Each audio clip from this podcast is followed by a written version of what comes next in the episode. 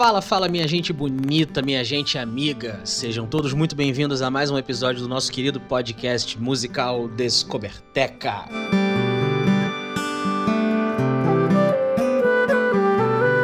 Iniciamos aqui nosso episódio de número 3 e que dessa vez saiu da data certa, aleluia.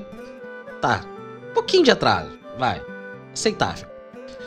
Confesso que o preparo de cada material desses para vocês tem sido muito legal, pois eu acabo descobrindo mais coisas ainda sobre as bandas, produtores e afins que eu tanto gosto. E nessa quinzena, tchan, tchan, tchan, tchan, vamos falar de música brasileira. Sim, sim, sim, meus amigos. Vamos falar de um cantor e compositor da MPB moderna, ou da nova MPB, que de moderna não tem muita coisa já que se aproxima muito do que nomes como Chico Buarque, Caetano Veloso e até mesmo meu amado e idolatrado Antônio Carlos Brasileiro de Almeida Jobim faziam. Apesar da semelhança e de ir um pouco contra tudo que eu acabei de falar, eu posso dizer que o nosso assunto dessa quinzena tem muita personalidade própria nas suas músicas. E eu queria dizer também que esse episódio terá um formato diferente. Como eu falarei apenas de um disco, e eu juro para vocês que não teria como fazer de outra forma que não fosse desse jeito, indo de indo contra o que eu fiz nos dois primeiros podcasts. Eu farei uma análise música por música, para deixar bem claro o porquê eu acho que vocês deveriam ouvir esse trabalho maravilhoso que a gente vai abordar.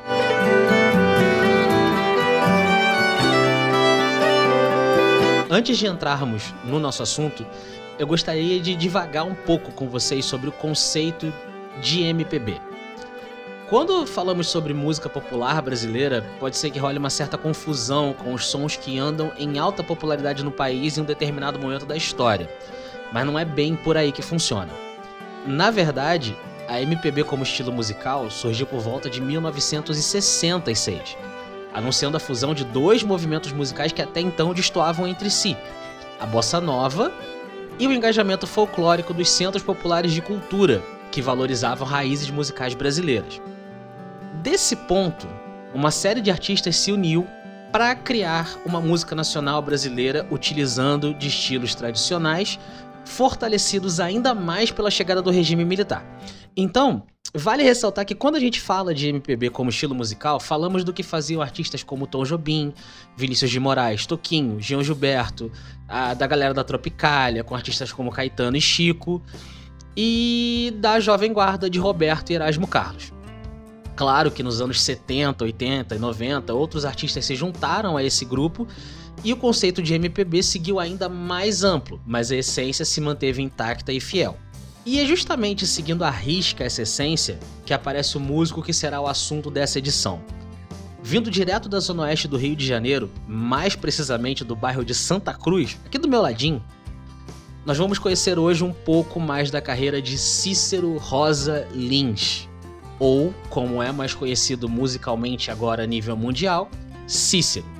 Inclusive, fazer esse trabalho me trouxe uma surpresa muito grande e muito grata, pois eu sou extremamente fã do trabalho do Cícero ali desde 2012, 2013, e basicamente eu fiquei preso ao primeiro disco dele por muito tempo, que ainda segue meu favorito e que acaba sendo o único foco desse episódio.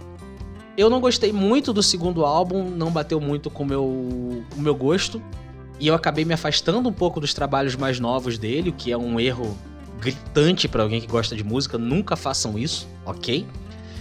Só que eis que na hora de preparar o roteiro dessa edição, eu me dispus a ouvir toda a discografia percebi que o meu gosto mudou. Na verdade, mudou um pouco, porque eu continuo não gostando do segundo disco. Mas, enfim, acontece. Só que eu gostei muito dos discos novos.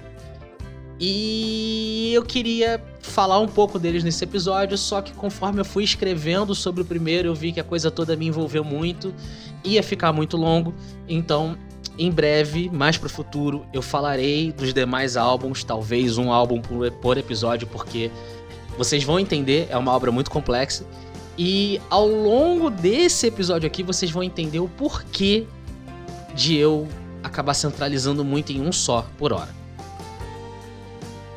Então apertem os cintos para iniciar essa viagem musical comigo. Essa história começa no ano de 2003, no Colégio Técnico da UFRRJ, a Universidade Rural do Rio de Janeiro, conhecido como Setur, aonde o Cícero montou a banda Alice com outros amigos e juntos lançaram dois CDs antes do fim da parceria em 2008. Essa parte da história a gente vai pular porque hoje a gente vai abordar só a carreira solo dele. Três anos após o fim de Alice, agora formado em direito, Cícero utilizou seu apartamento no bairro de Botafogo como berço para seu primeiro trabalho solo. A questão é que não foi apenas a composição, mas também a gravação do disco realizada na casa do cantor. Daí o nome escolhido para o álbum, Canções de Apartamento. Sem instrumentos caríssimos, sem tecnologia de ponta ou qualquer outro aparato de última geração encontrado em um estúdio convencional, sem instrumentos caríssimos, tecnologia de ponta ou qualquer outro aparato de última geração encontrado em um estúdio convencional, Cícero Lins, vocais e instrumentos de corda, Paulo Marinho, bateria e Bruno Schultz, teclados, piano e acordeão, se uniram para produzir o que, na minha opinião, é o melhor trabalho de música brasileira e poderia até dizer literário dos últimos 20 anos, ou talvez até mais. O disco, que surpreende por vários aspectos, também surpreende pela forma como foi divulgado. Seu lançamento foi totalmente gratuito, podendo ser baixado direto do site do artista. Inclusive, eu realizei esse procedimento na época. Em 2012, o disco venceu o prêmio Multishow de Música Compartilhada, com Cícero sendo indicado ao prêmio de Artista Revelação. Canções de Apartamento é cru, simples e ao mesmo tempo complexo. E falar isso é muito complexo, parece um paradoxo, mas vocês vão entender ao longo de tudo isso que eu tenho para falar aqui. Abrindo o trabalho com a simpática marchinha Tempo de Pipa, o trio amacia o ouvinte com uma letra sobre amor e sua continuidade, como sugere o refrão. Mas tudo bem, o dia vai raiar pra gente se inventar de novo. E tudo isso com um forte toque de bossa nova. Essa música, Tempo de Pipa, inclusive foi a grande responsável pelo sucesso estrondoso do álbum de início, por causa do seu clipe. Filmado em take único, que para quem não tá muito familiarizado é aquela sequência de filmagem onde não existe corte, no tradicional bondinho de Santa Teresa, o vídeo consiste em Cícero fazendo diversas artimanhas para chamar a atenção da mocinha ao seu lado, enquanto Bruno toca alguns instrumentos ao fundo. É claro que não é tão simples assim, então eu convido vocês a assistirem esse clipe porque é único, é muito único, é gostoso, é bonito, é apaixonante e me faltam realmente adjetivos para descrever isso. O vídeo bateu a marca de 8 mil visualizações em apenas uma semana. Um marco impressionante para algo tão alternativo e independente para a época, já que a gente está falando de 2011 2012. Na data de gravação desse podcast, o vídeo possui um total de 11 milhões 223.814 visualizações no YouTube. Realmente um absurdo. A segunda faixa do álbum, Vaga Lumes Cegos, traz uma atmosfera muito parecida com a anterior, mas dessa vez o ritmo da música é mais arrastado, que se contrapõe à letra dinâmica que impressionantemente quase não repete palavras ao longo dos seus 3 minutos e 22 segundos de duração. Uma das partes que chama atenção nessa música, pelo menos para mim, é a frase declaração de amor que diz: "Fica bem aí, que essa luz comprida ficou tão bonita em você daqui". Dentro de toda a estrutura da letra, que romantiza a vida urbana, ou pelo menos eu entendi assim, essa frase poderia simbolizar o amor no meio da correria que é a vida cotidiana, e isso é algo que me agrada muito, porque nada mais é do que a nossa realidade. A terceira faixa, Sicília e os Balões, apresenta uma melodia que dá a impressão de fazer carinho, e é, é muito estranho eu falar isso, porque é a forma como eu explico melodias que são muito suaves, parece que ela faz carinho no seu ouvido enquanto você escuta. Talvez se vocês ouvirem, vocês vão atentar uma coisa ou outra e falar, não, realmente faz carinho, ou vão achar que é uma tremenda de uma bobeira, mas para mim funciona. Uma bateria suave, um piano tímido, ao lado de um simpático metalofone, que nada mais é do que o irmão mais bruto do xilofone, que a gente falou muito no primeiro episódio do Descoberteca. E com letras que fazem jus à boa e velha MPB, metafóricas, abstratas e você entenda o que você quiser de todo o conjunto. Uma boa experiência, diria eu. Em seguida, João e o Pé de Feijão apresenta a versatilidade vocal de Cícero, que sai do sussurro aos tons mais altos, como quem anda do quarto até a sala.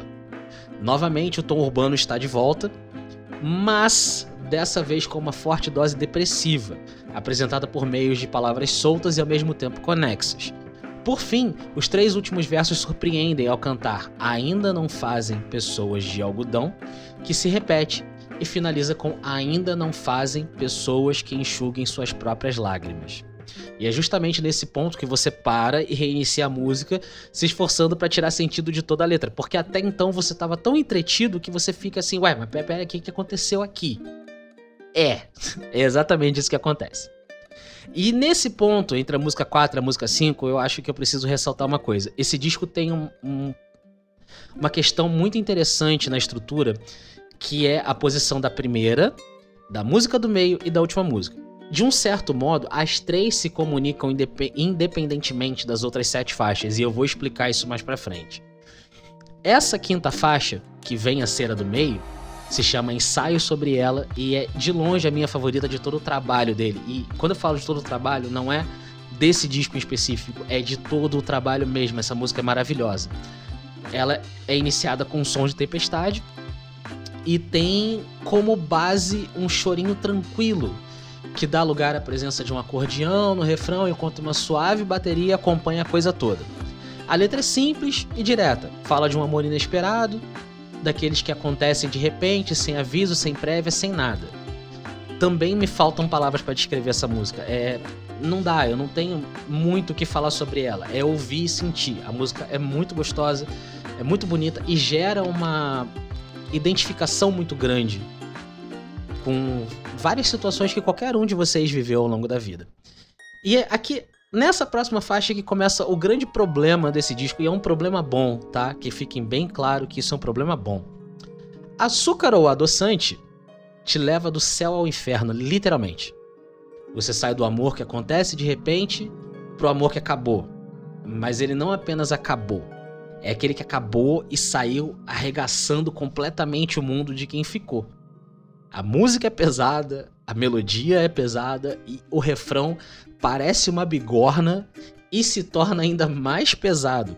Pois quando você começa a achar que está entendendo a fala do artista, ele grita, não literalmente, no final, mas se você quiser alguém para anular, desculpa, não vai dar. Não vou estar. Te indico alguém. Talvez seja a forma mais elegante e poética que eu já vi alguém falar de um relacionamento abusivo em toda a minha vida. O que de doce, indo contra o nome da música, não tem nada. Logo em seguida, temos Eu Não Tenho um Barco, disse a árvore, que apresenta a mesma melancolia da anterior, mas agora o tema é diferente.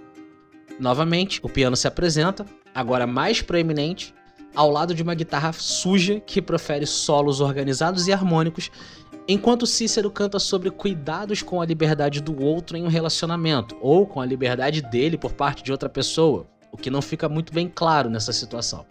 O que fica claro é a insistência dele em afirmar que é sempre sem querer, como se pontuasse um argumento clássico em um relacionamento abusivo, corroborando com a música anterior. Para aliviar um pouco as pancadas das músicas anteriores, Laia Laia traz uma marchinha que lembra o carnaval, o ponto de convergência da música. Nela, Cícero deixa subentendido em versos como: Vou pintar um lugar mais bonito para fazer o meu festival quando o carnaval passar, que o carnaval naquele ponto se torna a grande válvula de escape da história que se desenrolou no álbum até então. Qualquer coisa é melhor que tristeza, por favor se esqueça. Suplica ao fim da música. Nesse ponto, já chegando na reta final, aparece a minha segunda música favorita do disco, Pelo Interfone. Como o próprio nome sugere, a música é uma conversa entre o eu lírico e seu ex-amor. Só que nessa música as referências do Tom, a Tom Jobim ficam completamente escancaradas, seja na citação a um disco de Tom, na base de bossa nova que remete direto a seus trabalhos com o Vinícius, ou até mesmo ao nomear seu ex-amor de Dindi, que, para quem não conhece, é uma música um tanto quanto enigmática de Tom, que faleceu sem deixar definido quem era Dindi.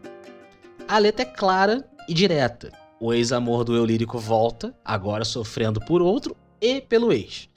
Esse por sua vez, não perde a chance e clama: Adindi, se tu soubesse como machuca, não amaria mais ninguém. Por mais triste que tudo possa parecer, a letra simboliza a libertação do eu lírico. Por fim, ele encerra com: Fala para ele o que nunca falou para ninguém, para ele também. Essa parte que fica em aberto na música, seguindo toda a estrutura que ela apresenta até, até então, que sempre rima nesse momento com e chora, poderia muito bem ser complementada com ir embora. Fala para ele o que nunca falou para ninguém, para ele também ir embora. Pelo menos é o que eu acho. E isso foi fruto de diversos debates com outros amigos que gostam de Cícero, porque ninguém sabe ao certo o que, que poderia ser encaixado ali se é que poderia ser encaixado alguma coisa ali. Então eu acho que isso foi uma jogada proposital do autor para gerar uma grande dúvida na cabeça de cada um que ouça esse trabalho, forçando diversas interpretações. Isso é lindo. Isso é música, isso é arte, é maravilhoso. Por fim, chegamos à última música do disco. Lembra quando eu falei um pouco mais atrás que a primeira, a quinta e a décima música se comunicam entre si, independendo do resto do disco? Pois bem, enquanto tempo de pipa tem o eu lírico, ou Cícero, tentando chamar a atenção daquela que despertou sua própria atenção, e ensaio sobre ela fala do amor que aconteceu de repente, Ponto Cego, que é a última música, traz um momento de levante após o fim do amor. A simbologia é clara. É sexta-feira, amor. O ponto de convergência da liberdade de todo trabalhador, estudante, ser humano, que seja amassado pela sociedade que vivemos. Nesse caso, a sexta-feira, cantada em cima de um acordeão, agora animado, com o tempo marcado por diversas palmas, traz a redenção do sofrimento passado pelo artista. Afinal, para o músico, parece que as dores do mundo se encerram numa sexta-feira. O título, como eu disse antes, é bastante sugestivo para todos nós, acostumados a matar um leão por dia de segunda a quinta, num ritmo de vida acelerado, não só de segunda a quinta, de segunda a sexta, de pontos cegos em nossos retrovisores parados no congestionamento das grandes metrópoles, sem saber dar valor aos pequenos prazeres da vida movida a mil. Mas quem se importa com tudo isso? Afinal, para nosso alívio, é sexta-feira, amor. E o sofrimento acabou. É um fim de um ciclo, um ritual de passagem para as poucas 48 horas de descanso que clamamos quase todos os dias. Pelo menos até domingo, segundo Cícero, nossas mentes deverão se, acalmar. Existe esse trocadilho entre as 48 horas de descanso e o fim de um relacionamento, a necessidade de. Enfim, é, é muito complexo esse trabalho todo. Você pode enxergar como um fim de relacionamento, você pode enxergar como um relacionamento que acaba e, uma, e a vida. E aí eu deixo aberto a interpretação de qualquer um. Inclusive, depois de toda essa análise, eu não consegui encerrar esse podcast e então eu vou me apropriar das palavras de Kleber Fak, espero que eu, tenha, falado o nome dele corretamente, do Miojo Indie, que fez uma resenha sobre o disco que eu achei fenomenal. E eis aqui as palavras de Kleber.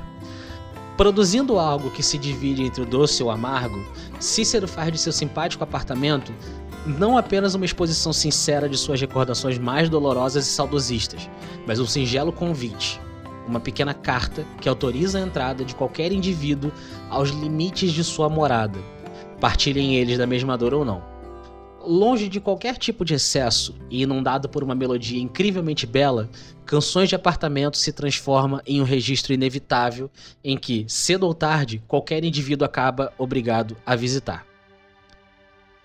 Então eu espero que todos vocês tenham gostado de mais essa descoberta musical que eu trouxe para vocês. Assim como espero que vocês curtam esse trabalho maravilhoso do Cícero, que acima de tudo representa o maior respiro da MPB em muito tempo.